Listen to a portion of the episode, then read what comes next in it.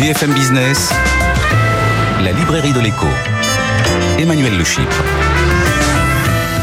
Bienvenue dans la librairie de l'écho, l'émission de BFM Business qui vous offre chaque semaine le meilleur de la littérature économique. Alors évidemment, pas d'émission sur les livres sans auteur. Nous recevrons l'auteur du livre événement de cette rentrée dans la première partie de l'émission. Et puis nous retrouverons ensuite nos critiques, Christian Chavagneux, Jean-Marc Daniel pour leur coup de cœur et leur coup de gueule.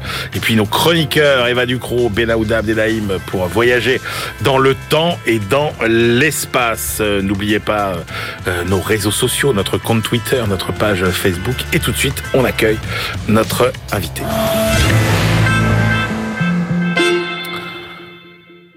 En 2012, il publiait Homo economicus, prophète, entre parenthèses, égaré des temps nouveaux. Dix ans plus tard, il publie Homo numericus, la civilisation qui vient, civilisation entre guillemets. Mais que s'est-il donc passé en dix ans? Peut-être la plus grande révolution anthropologique depuis l'homme, depuis que l'homme s'est sédentarisé il y a à peu près euh, 8000 ans. Alors avec quelles conséquences? Comment cette numérisation bouleverse nos vies? Comment allons-nous vivre dans un monde qui nous assaille d'injonctions contradictoires. Est-ce que ce sera l'enfer? Est-ce que ce sera le paradis? Réponse avec vous, Daniel Cohen. Bonjour. Bonjour. Daniel, euh, vous êtes président de l'école d'économie de Paris.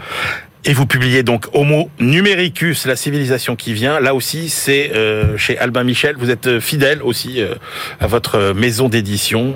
Daniel Cohen, il y a dix ans, vous faisiez le portrait d'un Homo economicus, fatigué de lutter dans un monde de compétition plutôt que de coopération, un monde d'argent plutôt que de valeur. Pas très heureux, finalement, cet Homo economicus. Qu'est-ce qui s'est passé en dix ans pour que les aspirations et les règles du jeu changent à ce point Est-ce qu'on peut parler de rupture, liée notamment à la technologie, ou bien est-ce que finalement il y a une suite logique dans tout ça?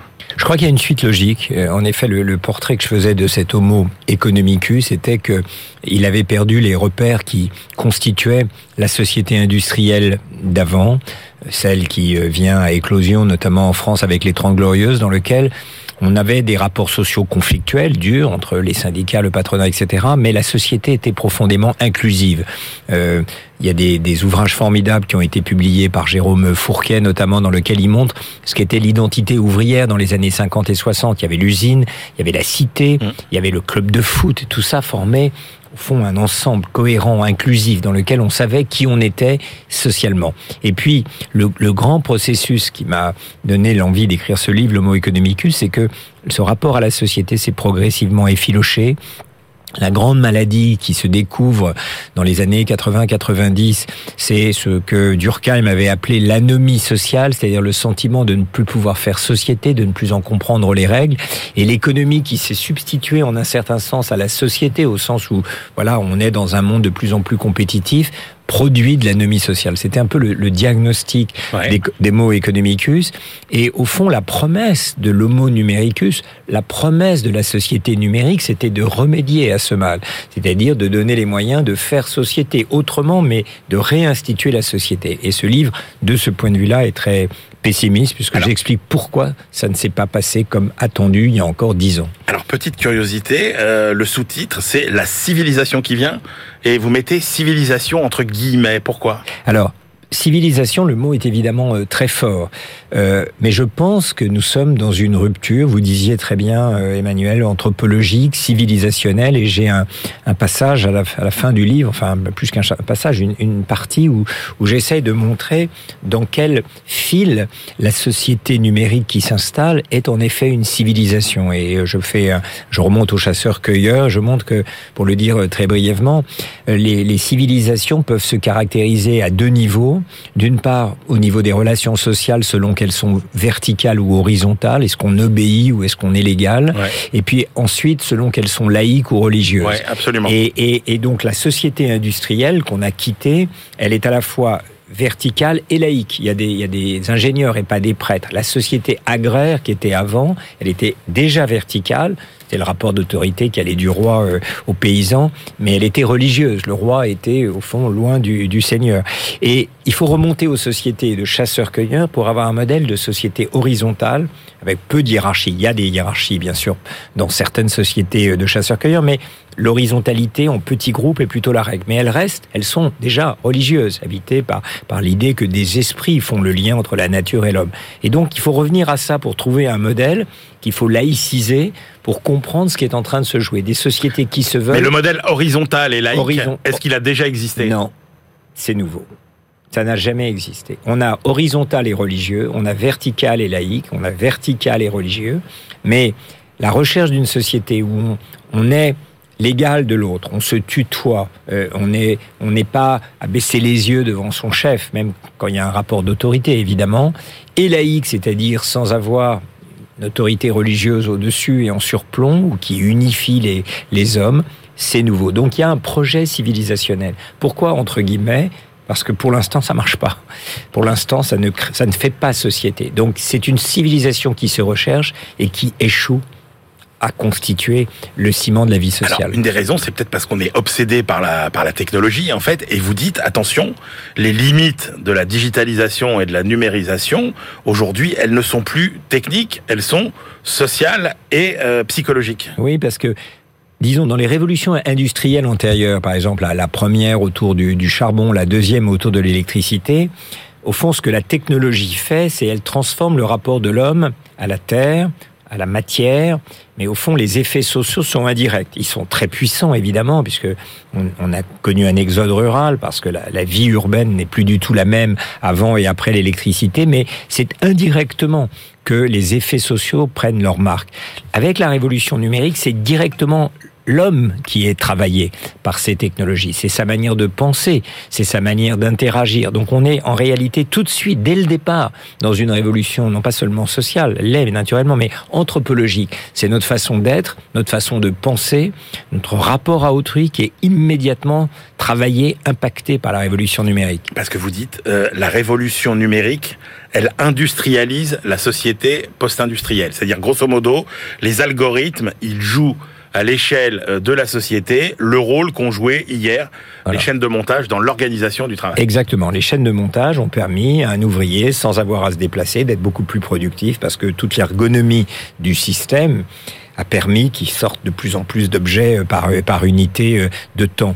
ce, ce, qui est cherché dans la révolution numérique, je le disais dans mon précédent livre en conclusion qui s'appelait Il faut dire que les temps ont changé, en fait c'est d'industrialiser, pour le dire simplement, la société de service. C'est-à-dire que la société de service est une société dans laquelle la définition d'un service, c'est lorsque le client et le prestataire doivent se rencontrer en face à face. Vous allez chez le coiffeur, exemple paradigmatique de Jean Fourastier, vous devez aller voir le, coiffeur. Vous voulez vous faire soigner, il faut aller voir le médecin. Vous voulez prendre un cours, écouter, il faut aller voir le prof. La société de service, c'est quand le rapport interpersonnel est au cœur de la transaction. Eh bien, ce que fait la société numérique, c'est d'industrialiser ça. On l'a vu très simplement avec le Covid. Voilà, Zoom, les Teams, nous dispensent de nous rencontrer en face à face.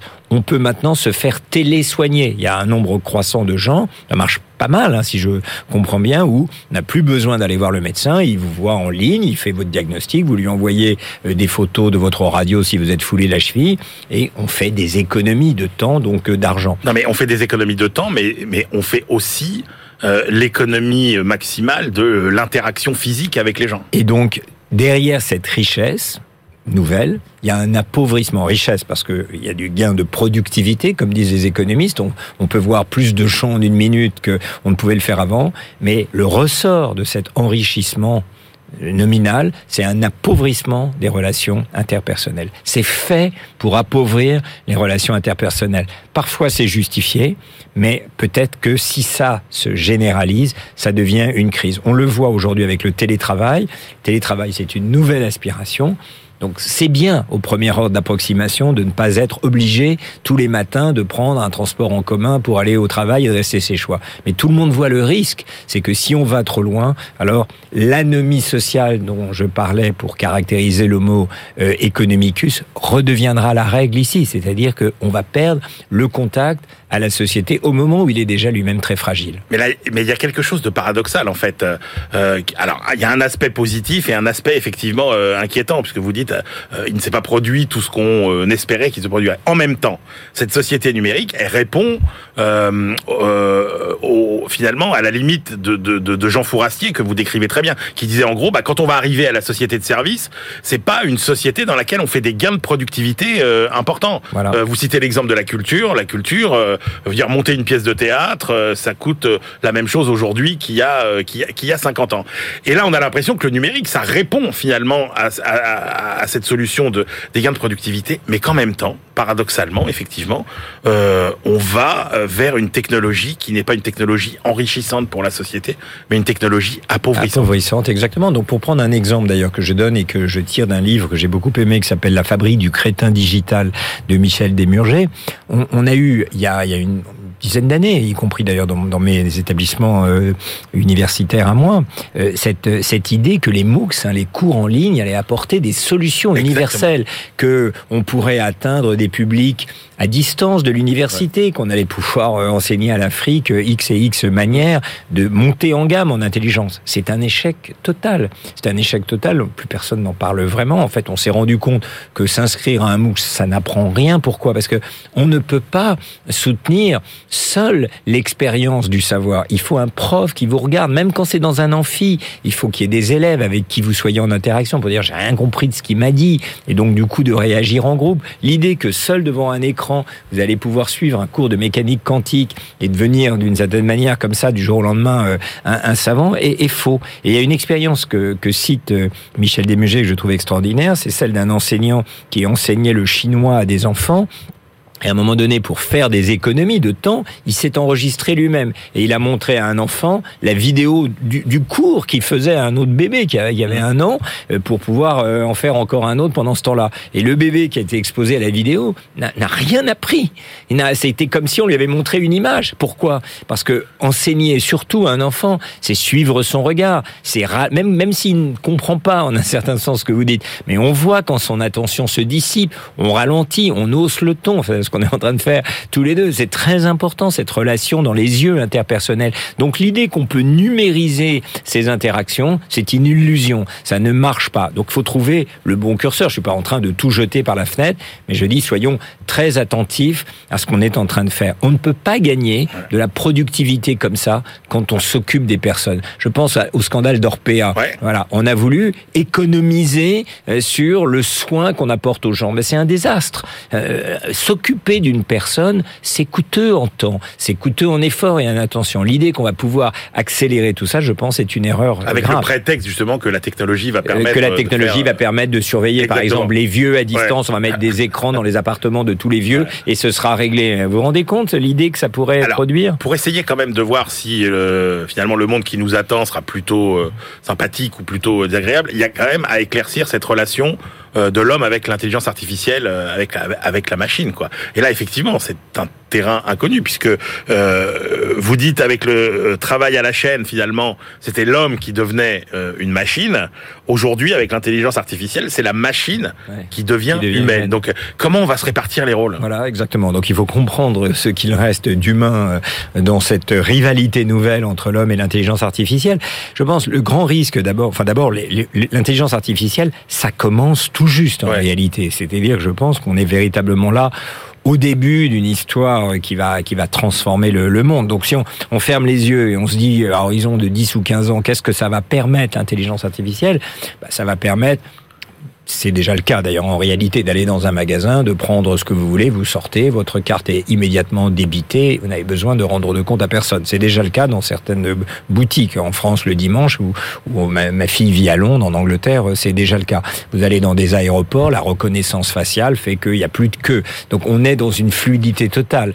Ça veut dire que même si aujourd'hui ça a du mal à débuter, les voitures autonomes vont monter en puissance, c'est les humains qui vont être chassés. La menace, ce qui empêche, ce qui bride le développement de la voiture autonome, c'est le fait que les humains euh, s'obstinent à vouloir conduire leur propre voiture. Mais lorsque les voitures seront interdites en ville, les voitures autonomes euh, ont aucun problème à communiquer entre elles et à éviter tout accident. Donc, on voit bien que c'est quelque chose qui est en train de se produire. Donc on sera dans un monde, d'autres exemples que je donne dans le livre, les recrutements.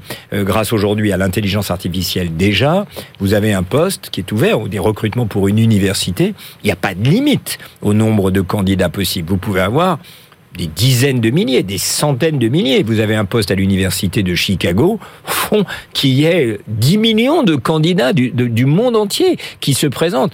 L'algorithme va les sélectionner et on ne gardera à rencontrer des humains que euh, les, les, 10, les 10 meilleurs, et là, oui, il y aura un processus de filtre. Donc ça veut dire que l'intelligence artificielle est en train de nous préparer une gestion algorithmique du monde dont on n'a pas l'idée aujourd'hui de ce qu'elle peut produire. Donc le risque, c'est quoi? C'est que les réseaux sociaux nous crétinisent euh, d'un côté et que l'intelligence soit du côté de, de, la machine. On voit bien les rapports addictifs qu'on a à nos portables, on est là comme ça toujours à scroller. Donc la, la menace qui pèse sur nous, c'est une espèce de dichotomie. Bah, la menace, c'est que la machine euh, nous incite à la paresse. Elle nous incite à la paresse. À la paresse physique, intellectuelle. réfléchir. À la paresse, globale. Parce que vous n'êtes pas tendre avec euh, votre homo numericus. Vous dites finalement c'est un individu euh, crédule, qui n'a pas d'esprit critique et par rapport à la à l'idée qu'on avait finalement une connaissance qui allait euh, se diffuser dans le monde entier, bah non, on s'aperçoit que c'est c'est exactement. C'est en fait le vrai point de départ pour moi du, du livre, c'est que on attendait, moi d'ailleurs le, premier, il y a encore une dizaine, quinzaine d'années, on pensait que Internet allait produire une intelligence collective nouvelle, un peu sur le modèle de Wikipédia. Voilà, ça serait bourré de wikipédistes euh, et que on était à la veille d'une révolution d'une importance euh, civilisationnelle comparable à, à celle de l'imprimerie, à l'invention de l'imprimerie qui tout d'un coup a changé le rapport des humains au savoir, a permis d'individualiser les connaissances et a transformé littéralement l'humanisme occidental vient en partie, se nourrit de cette révolution euh, Gutenberg. Et au lieu de ça, il y a quelque chose de parfaitement euh, décevant qui s'est produit, même affligeant, qui est le monde des fake news, des, des, de la post-vérité dont, dont Donald bah, Les réseaux sociaux. Voilà. L'expression que vous employez, c'est euh, on espérait une nouvelle agora on a euh, un débat euh, hystérisé, radicalisé, et finalement, au lieu d'entretenir le vivre ensemble, on, alimente au contraire les clivages. La, haine et les clivages. Donc j'essaye de, revenir sur pourquoi, enfin je pense que c'est bien compris en réalité, mais j'essaye de re traduire tout ça dans un langage simple, que je puisse comprendre d'ailleurs euh, moi-même aussi. Je pense qu'il y a deux mamelles aux causes de l'abêtissement qui se produit sur les réseaux sociaux. La première, c'est que les réseaux sociaux, en réalité, nourrissent ce que les économistes et les psychologues appellent le biais de confirmation. C'est-à-dire que quand vous allez en ligne chercher des informations, vous ne cherchez pas à découvrir la vérité. Vous cherchez inconsciemment ou consciemment à conforter vos a priori, vos préjugés. Et ça, c'est un biais humain. Euh, Daniel Kahneman, le grand psychologue, l'a très bien expliqué, mais que tout le monde, ah, même les plus grands savants, ne, ne croyez pas qu'ils regardent la nature et disent tiens, euh, euh, tiens, c'est drôle ce papillon qui? C'est pas comme ça que ça marche. Les plus grands savants, ils ont des a priori et ils cherchent à les vérifier. Alors, ils y arrivent ils ont le prix Nobel, ils échouent, c'est pas comme ça que ça se passe, ils passent à autre chose.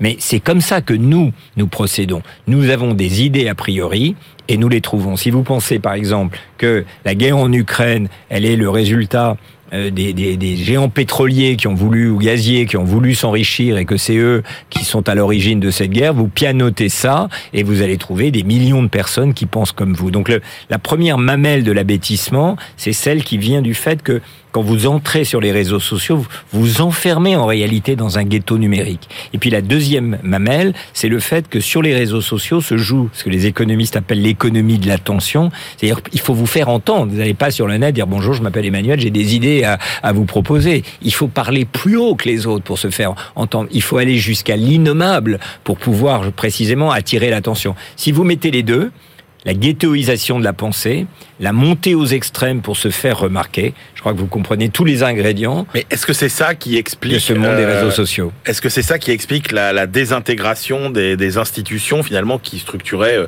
nos sociétés jusqu'à maintenant, c'est-à-dire euh, euh les entreprises, les syndicats, les partis politiques, les médias, tout est en train finalement d'être contourné voilà, aujourd'hui. Exactement. Je, je pense que si on essaie de remonter à ça, on voit que donc il y a des pathologies considérables qui sont en train de se, se, se, se, de montées qui font que, voilà, on comprend. Cette agora euh, attendue, elle ne se réalise pas parce que sur les réseaux sociaux, au fond, euh, on attise la haine et, et, et, et, et, la, et le spectaculaire. Et on peut pas avoir une conversation philosophique, on peut pas avoir même un débat politique sur les réseaux sociaux en réalité.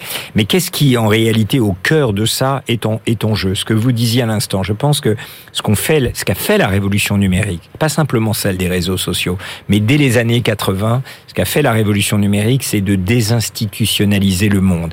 Vous parliez des entreprises. Les entreprises, à partir des années 80, ça commence avec le fax, ça se développe avec Internet. En fait, commence à produire hors les murs. C'est la, c'est la, c'est la mode en quelque sorte de la sous-traitance qui, qui éclate à partir de ce moment-là, parce qu'en effet, grâce aux nouvelles technologies, on peut se s'approvisionner un peu partout. On peut euh, avoir des, des sous-traitants qui accomplissent parfaitement ce dont vous avez besoin, et donc on commence à avoir un monde. Souvenez la, la formule euh, d'un monde sans entreprise et dans, euh, des Ouais. entreprises sans usines et des usines sans travailleurs. Ça commence dès les années 80 avec cette idée qu'on Mais là, ça faut- va beaucoup plus loin. C'est-à-dire que Et- et ça- avec et la façon de contourner tous les intermédiaires, voilà, avec, la, et avec, voilà. le- avec la blockchain et les crypto-monnaies, on va contourner les banques, etc. Exact- etc. exactement. Donc ça désinstitutionnalise le monde, ça désinstitutionnalise le monde des entreprises, ça désyndicalise, et les partis politiques sont les premiers à être victimes de ça.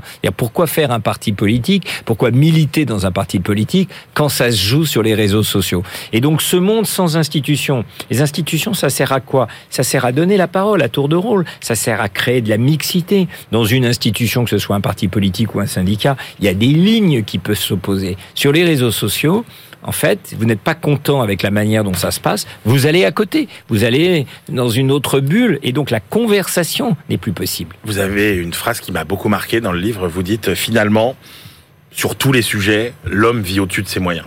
Oui. Sur le plan psychique, l'homme vit au-dessus de ses moyens. Euh, par rapport à la contrainte écologique euh, et à l'exploitation de la planète, l'homme vit au-dessus de ses moyens. Est-ce que c'est dans notre nature, finalement, de vivre au-dessus de c'est c'est- c'est dans la nature, non pas humaine, je crois, à proprement parler, mais c'est dans la nature des civilisations d'aller toujours à leurs limites. Il y avait un livre qui, dans les années 80, qui s'appelait la, la montée et le déclin des grandes puissances. Et il avait montré, l'auteur s'appelle Paul Kennedy, Ouais. il avait montré que tous les empires étaient victimes de ce qu'il avait appelé, si vous vous souvenez, l'imperial overstretch. C'est-à-dire, on va toujours au bout, tous les empires vont au maximum de leurs limites et aucun ne sait s'arrêter juste avant. Et les civilisations ont ce trait euh, euh, euh, de, de, de, de ne pas savoir s'arrêter à mi-parcours. Tous les exemples de Jared Diamond sur les, les effondrements écologiques des civilisations le montrent. Donc oui, une civilisation ne- a beaucoup de mal à avoir une distance critique par rapport à elle-même. Les réseaux, la révolution numérique, en fait, joue ce rôle, mais, mais à l'extrême. C'est-à-dire que le monde qu'elle promet, c'est un monde sans contrainte, c'est un monde sans friction. Sur Internet, vous êtes on vous promet l'abondance totale. Vous pourrez écouter autant de chansons que vous voudrez. Vous pourrez, grâce à Tinder, rencontrer autant de personnes que vous voudrez. Donc il n'y a plus de limites. Or, c'est- les limites, elles existent. Ouais. C'est les capacités humaines à interagir ou même à penser. Bon, comment tout ça se termine, Daniel Cohen? Alors, j'espère que les, les institutions dont on Que ce parle- monde, il sait ce qu'on en fera aussi. voilà, il sait ce Il n'y a qu'on pas de fatalité. Voilà, mais c'est pas individuellement qu'on y arrivera, parce que la, la révolution numérique, elle est faite pour s'adresser à nous comme individus et nous donner l'illusion qu'on va faire société sur le net. Non, moi je pense que euh, la, la, le contre, le, le- la contre-révolution, en tout cas le, contre-pouvoir, devra venir de ces institutions que Internet ou la révolution numérique veut liquider. Par exemple, dans le domaine de la médecine, moi ça me gêne pas qu'on fasse de la télétravail si c'est utile, mais je veux être sûr que ce soit les médecins qui en décident. Donc je veux que les hôpitaux, la médecine de ville, les, les cliniques prennent possession de cet instrument pour faire un parcours suivi qui permette de faire ceci ou cela. Je veux que les enseignants, dont je suis, aient recours à l'usage numérique, mais pas pour faire des trucs en ligne parce qu'il y a un gadget qui va proposer des produits qui se substitueraient à mes cours. Le valet doit rester le valet. Voilà, je veux que les partis politiques Ouais. comprennent qu'ils ne vont pas prendre euh, le pouvoir au sens où ils le souhaitent, en agrégeant des idées contraires, simplement en ayant, c'est une formule de mon ami Michel Offerlet, un chef et Internet. C'est ça l'idée qu'on a de la vie politique aujourd'hui. Si vous regardez la dernière élection présidentielle, les quatre candidats arrivés en tête sont les candidats de partis qu'ils ont créés eux-mêmes, à part Marine Le Pen qui a hérité du parti de son père. Donc ça veut dire qu'on est dans une désinstitutionnalisation de la vie politique qui ne peut pas continuer. Donc c'est pas seul malheureusement qu'on peut agir, c'est en retrouvant le sens de ces communautés, des communautés de savants, des communautés euh, d'intérêt. Il faut que les entreprises réépaississent leurs traits, se soucient de leurs sous-traitants pour retrouver précisément ce que la révolution numérique est en train de détruire, notre capacité à faire société. Merci beaucoup Daniel Cohen d'être venu dans la librairie de l'écho pour présenter ce livre qui est un des grands livres événements de cette rentrée. Donc Homo numericus, la civilisation qui vient, c'est publié chez Albin Michel. On se retrouve tout de suite pour la deuxième partie de l'émission. BFM Business, la librairie de l'écho. Emmanuel Le on se retrouve pour la deuxième partie de cette librairie de l'écho. Nous la clôturerons comme de coutume avec euh, nos chroniqueurs. Euh, aujourd'hui, Eva Ducrot pour euh, nous faire voyager dans le temps et puis Ben Aouda Abdelhaim, bien sûr, pour sa sélection d'études à travers le monde. Mais tout de suite, on retrouve nos critiques attitrés. À ma gauche, Christian Chavagneux, éditorialiste et critique à alternatives économiques. Et puis à ma droite, Jean-Marc Daniel, professeur émérite à l'ESCP Business School et aussi le critique attitré de la Société d'économie politique.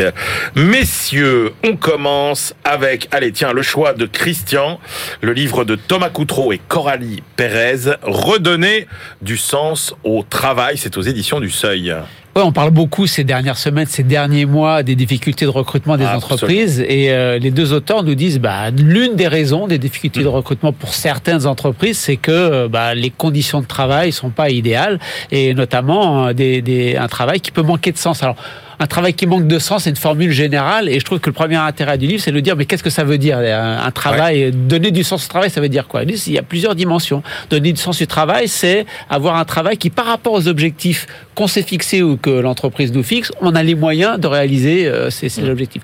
Euh, avoir un, un, travail qui a un sens, c'est aussi un travail qui a un sens au niveau social. Est-ce que je contribue à diminuer, augmenter les inégalités en travaillant? Est-ce que euh, je pollue la nature ou est-ce que je, la, je, contribue à plutôt lutter contre le réchauffement climatique? Et puis, euh, il y a une dernière dimension qui est aussi de savoir si j'ai les moyens d'atteindre mes objectifs et si mes objectifs personnels, est-ce que j'arrive à mm. me réaliser dans mon travail? On sait qu'il y a toute l'ambiguïté hein, du travail qui a à la fois aliénant, mais aussi c'est une forme d'œuvre qu'on arrive à faire. Donc on cherche toute notre chef-d'œuvre.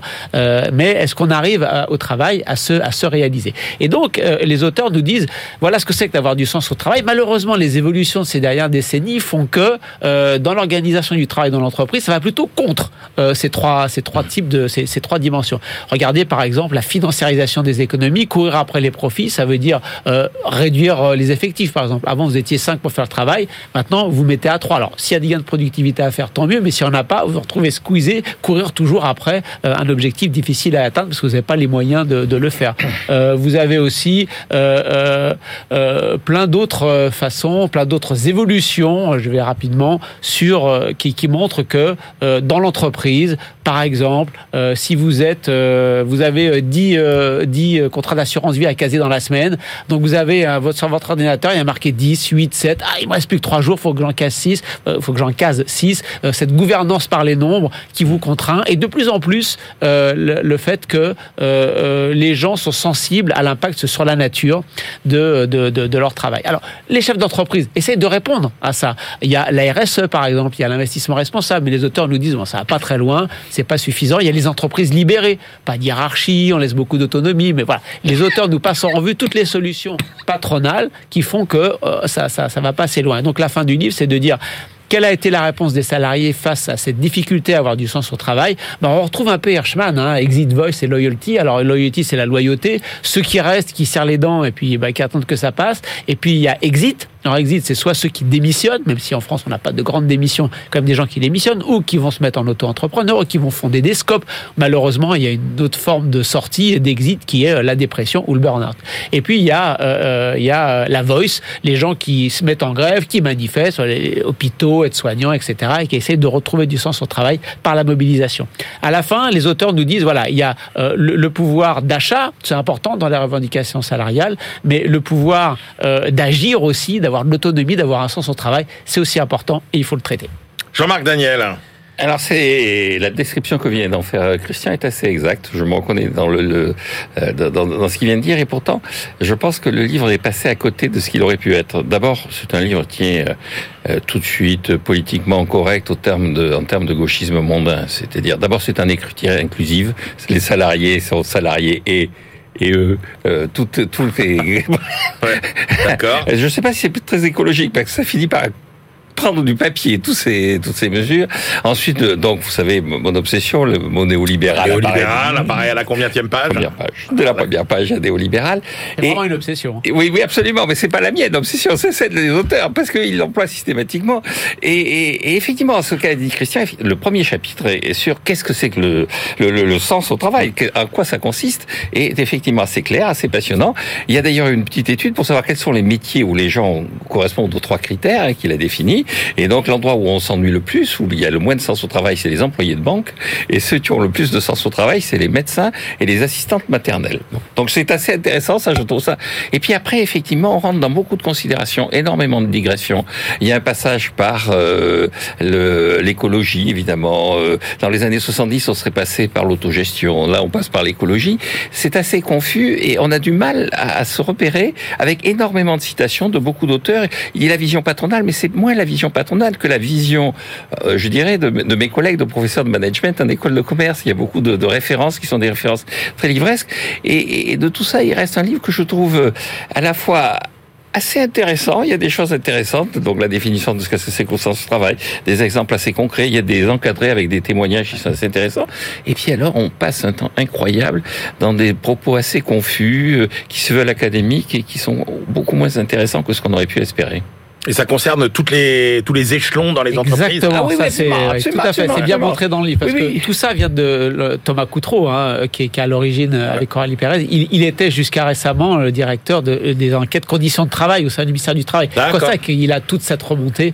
Euh, je je me soupçonne d'avoir recyclé plusieurs de ces papiers et de ne pas avoir fait l'effort de les mettre en cohérence, à la fois dans le ah, style ouais. et dans la façon de construire le raisonnement.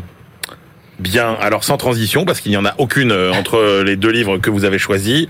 Jean-Marc, vous, vous avez choisi le livre de Jean-Paul Delahaye, Au-delà du Bitcoin chez Duno.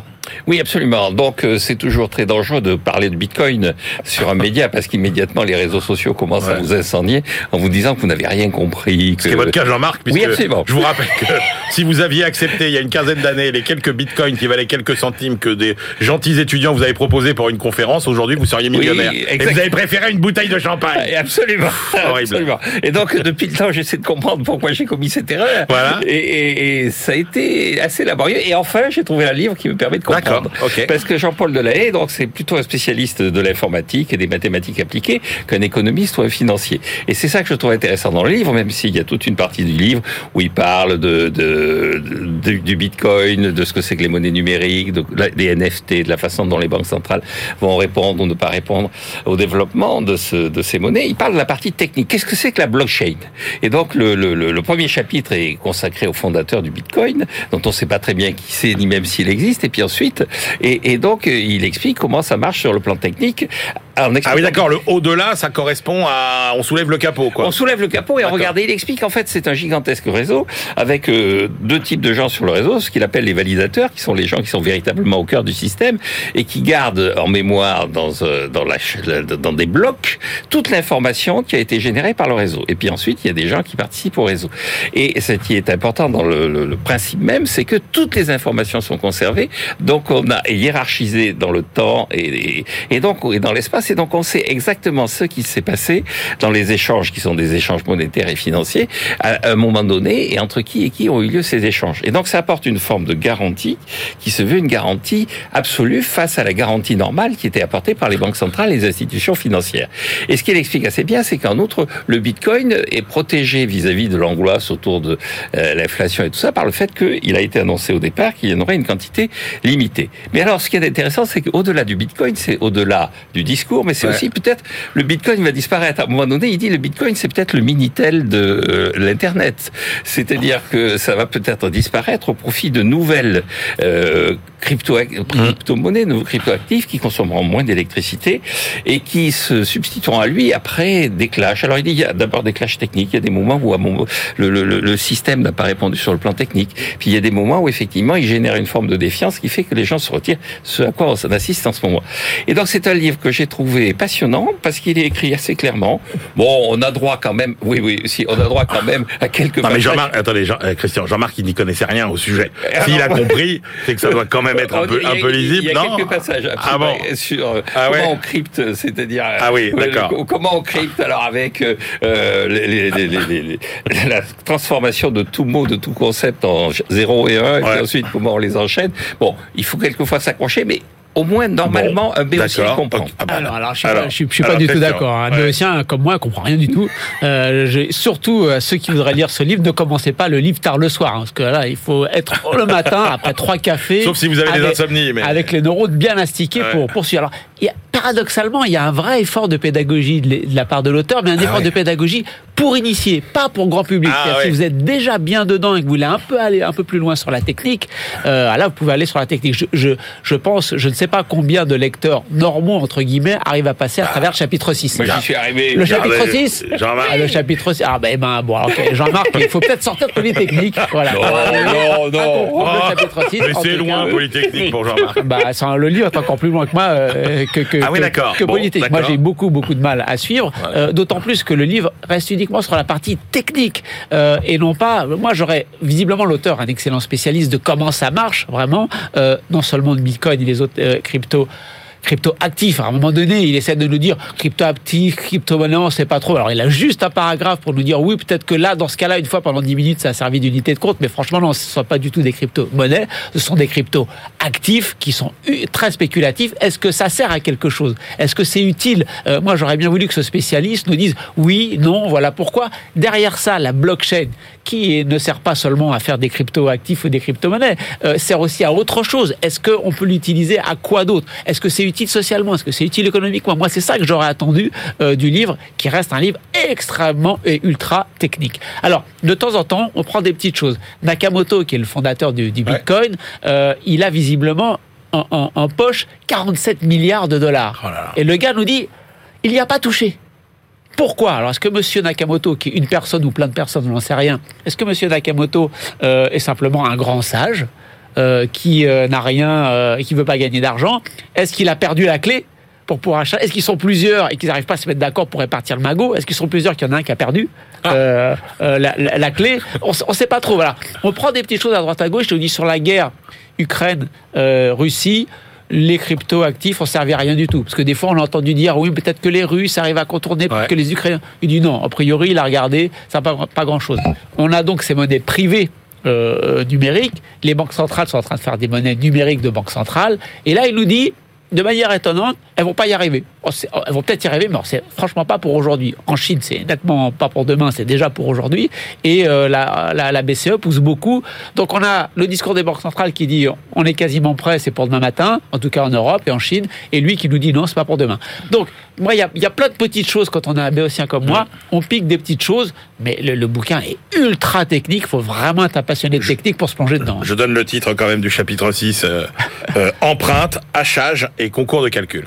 Mais oui, c'est ce que je dis. C'est fini, Jean-Marc. Le hachage, il explique comment on ouais, Il y, a F2X à un moment donné, mais oh, F2X, F2X quand même. Bien sûr, de plus 2. Voilà. Allez, allez, merci à tous les deux. C'est le moment de retrouver euh, Eva Ducrot qui va nous parler euh, d'un vieux livre des années 80, un livre assez culte, hein, Le bûcher des vanités.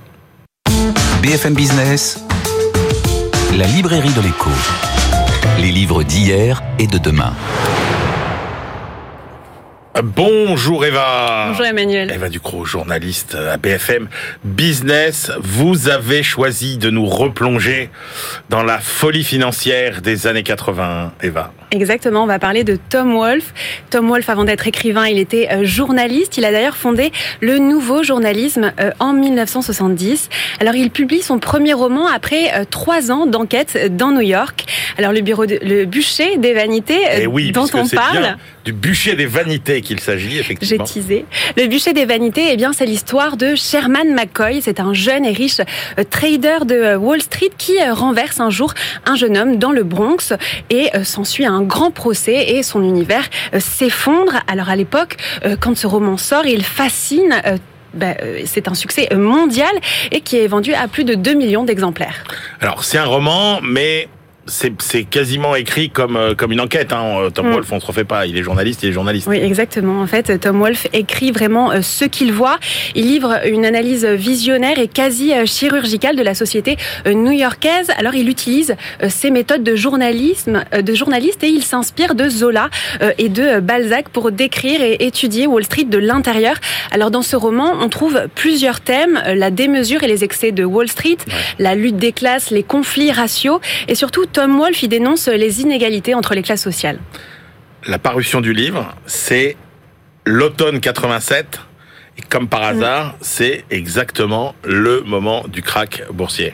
Exactement, le 19 octobre 1987, jour surnommé euh, le Black Monday. Alors Wall Street s'effondre, l'indice du Dow Jones chute de 23% en une journée, c'est la baisse la plus importante jamais enregistrée en un jour sur un marché euh, d'actions. Alors c'est un événement qui survient alors que l'Amérique est en pleine euphorie où les traders sont euh, quasiment des héros, on se les représente avec les cheveux gominés, leurs attachés case et où la consommation s'emballe. Alors c'est dans ce contexte que l'on va suivre, euh, nous, euh, lecteurs, notre héros, Sherman McCoy, euh, qui est décrit comme un vrai maître de l'univers qui finalement n'a aucune limite. C'est l'époque où Ronald Reagan termine également son deuxième mandat et c'est le moment où quasiment, ça y est, l'Amérique va l'emporter Ah oui, sur l'Union soviétique. Exactement, et Reagan encourage la financiarisation de l'économie américaine et l'innovation. À cette époque, le trading automatique, les obligations à haut risque ou encore euh, les acquisitions par emprunt font leur apparition. Alors les entreprises de trading, justement, elles brassent des milliards de dollars et elles offrent des salaires indécents à la jeunesse dorée euh, new-yorkaine qui est à peine euh, diplômée. Je cite ces quelques lignes.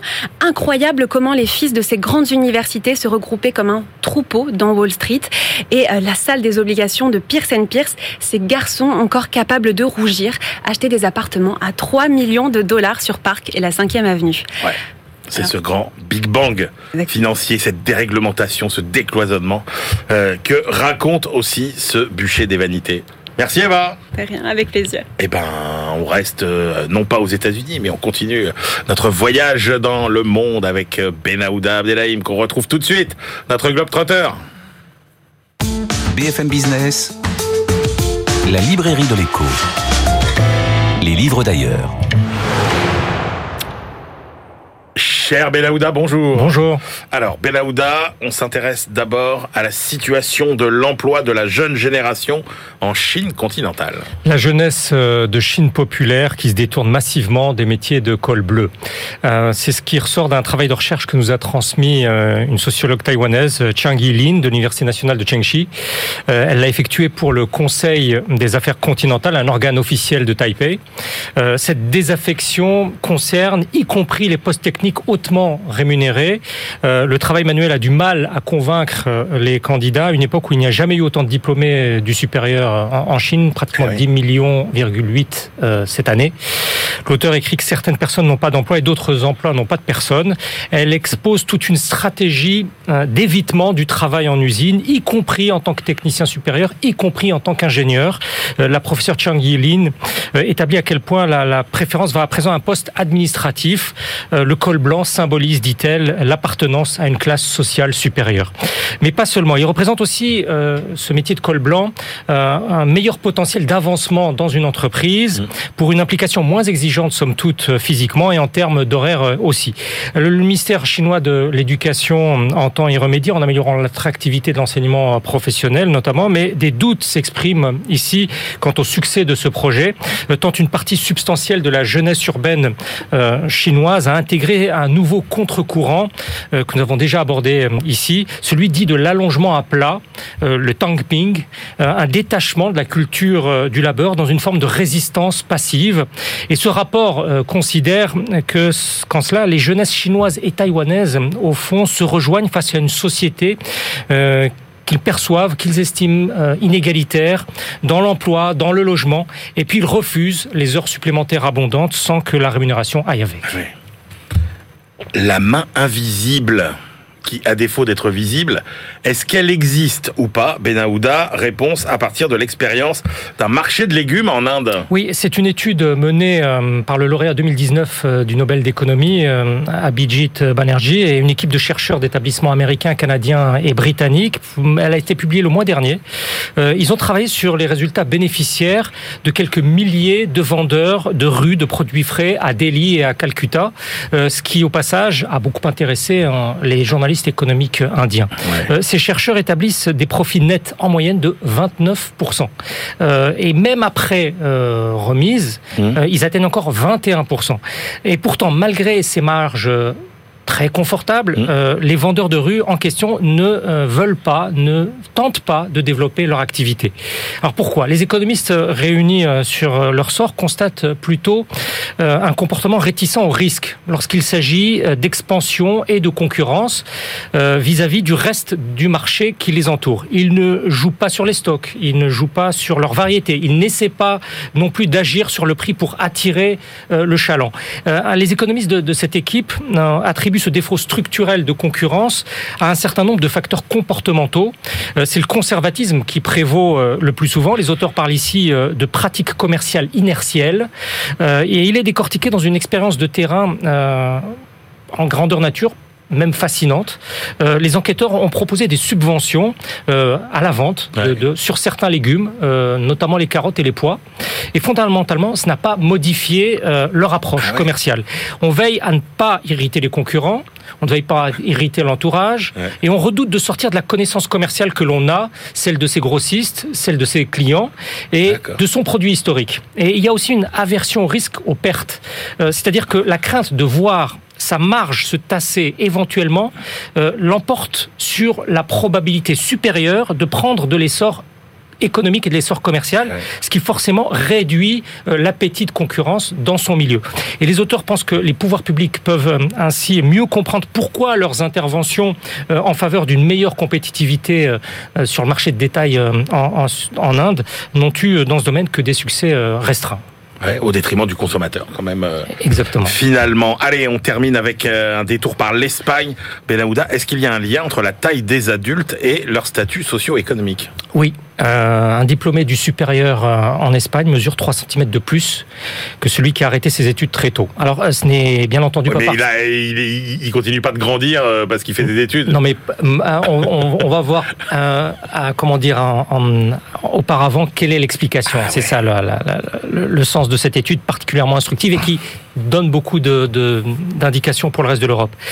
Alors, euh, Première explication, bien entendu, c'est pas parce que l'un est resté plus longtemps assis que l'autre. Hein, déjà. Alors, il y a un pédiatre euh, britannique euh, cité ici qui a eu cette formule en 1986. Ouais. Euh, L'évolution de la taille moyenne constitue le miroir de la condition d'une société. Et les économistes espagnols ici tentent de le prouver. Begonia Candela Martinez, de la faculté d'économie de, de, Murcie, ouais. et ses collègues de différents établissements espagnols et allemands en font la preuve, euh, en tout cas, d'une corrélation entre la catégorie sociale d'un jeune espagnol et sa croissance physique au cours de plusieurs décennies. Alors, avoir fait des études à cet égard euh, s'avère encore plus déterminant que d'exercer ensuite une profession bien rémunérée. Ah ouais. 3 cm, euh, on peut dire c'est beaucoup, c'est pas, c'est peu, mais en fait c'est beaucoup. Euh, cela correspond à des décennies de développement socio-économique de la nation espagnole. Autrement dit, un enfant de famille pauvre d'aujourd'hui n'aura adulte que la taille moyenne de la population masculine de l'Espagne euh, des années 1960. C'est dire l'importance de cette ouais. évolution. Alors les, les, auteurs ont aggloméré, aggloméré, croisé beaucoup de données, vous en doutez, euh, sur des décennies. Alors niveau d'éducation, donc statistiquement, euh, l'appartenance à un foyer fiscal de telle ou telle tranche paraît de plus en plus liée au fait de mesurer 1m75 parmi les hommes nés à partir des années 1960 par rapport à ceux qui font 1m60 ou 1m65. D'accord. Alors chez les femmes, il est plus difficile, euh, nous dit-on ici, de démontrer un lien, notamment parce que l'accès à l'université, pour elle, a été historiquement bien plus tardif. Il y a mhm. toutefois globalement moins d'inégalités sous la toise en Espagne que pour les générations nées euh, dans les années de guerre civile, puis la Deuxième Guerre mondiale, 30 et 40. La démocratisation ou bien la massification euh, de l'enseignement supérieur, plus encore que le niveau de revenu, encore une fois, devient un paramètre d'analyse aussi significatif que l'évolution biologique, l'accès à la santé ou bien le régime alimentaire. Passionnant. Merci beaucoup, Benaouda Abdelhaim. Allez, c'est l'heure de nos ultimes choix. BFM Business, la librairie de l'écho. Les livres de la dernière minute. Jean-Marc Daniel, quelle est votre dernière sélection pour aujourd'hui Alors j'ai choisi un livre qui n'a rien à voir avec l'économie et qui est Ça y est, ça commence. Hein. Première émission de la saison. Ça y est, on part, on fait autre chose. Alors, c'est déjà de quoi avez-vous choisi de nous parler aujourd'hui Alors, j'ai choisi un livre sur les mathématiciens, puisque je rappelle que cette année, la médaille Field a été attribuée à un Français. Et donc, euh, les éditions Ellipse ont ressorti à cette occasion, c'est la troisième mmh. édition, un livre qui s'appelle Des mathématiciens de A à Z, qui est une sorte de dictionnaire des principaux mathématiciens de l'histoire. Donc, on commence dans la plus haute antiquité et on va jusqu'aux mathématiciens encore vivants. Certains, euh, certaines entrées portent sur des mathématiciens encore vivants. Le, le, principe est simple. Chaque article, il y a une petite biographie du mathématicien, une vulgarisation de ses travaux, et puis ensuite on encadrait des choses dont je ne sais pas si ça s'adresse à des béotiens ou à des anciens élèves de l'école polytechnique, mais qui est un peu plus profond, un peu plus profonde ah, sur ce qu'ils ont apporté. Si ça va un peu plus loin que F de X. Euh, ça va un peu plus loin, mais ça mobilise F de X.